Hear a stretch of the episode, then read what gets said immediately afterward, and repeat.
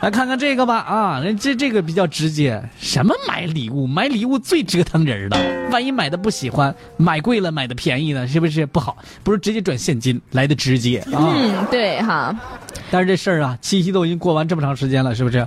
那七夕的事儿远远没有结束。七夕当天，情侣夫妻啊。情侣啊，夫妻啊，这送个礼物什么的非常正常的，是不是？这不最近呢，这个四川宜宾的刘先生就在七夕节想给老婆送点惊喜，当天呢喝了点酒，拿出手机准备给媳妇儿发个八千八百八十八的大红包，哎，作为七夕节的这个礼物，翻微信直接给老婆转账八千八百八八八八八八八啪啪啪发过去，嗯，转了之后，嗯，刘先生发现收款的老婆竟然是只有一面之缘的微信好友， 这俩人还是坐班车认识的。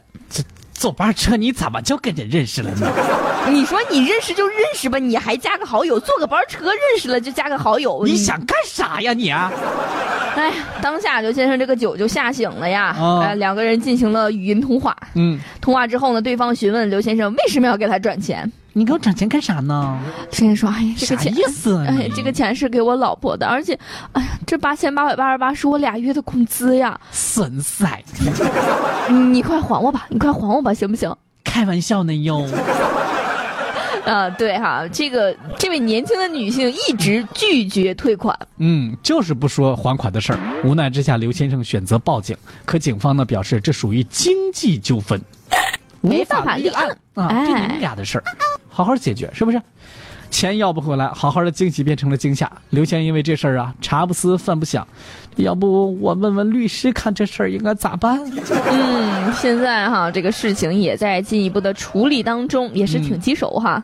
看到新闻之后呢，这个吃瓜网友们纷纷上线了哈。嗯有一个网友叫大洋洋说：“这就是大猪蹄子身上不能藏私房钱。哎呀，我也知道为啥我媳妇儿到现在也不不把工资卡给我了。”知道了吧？ 不过我也没有女网友啊，我这 是。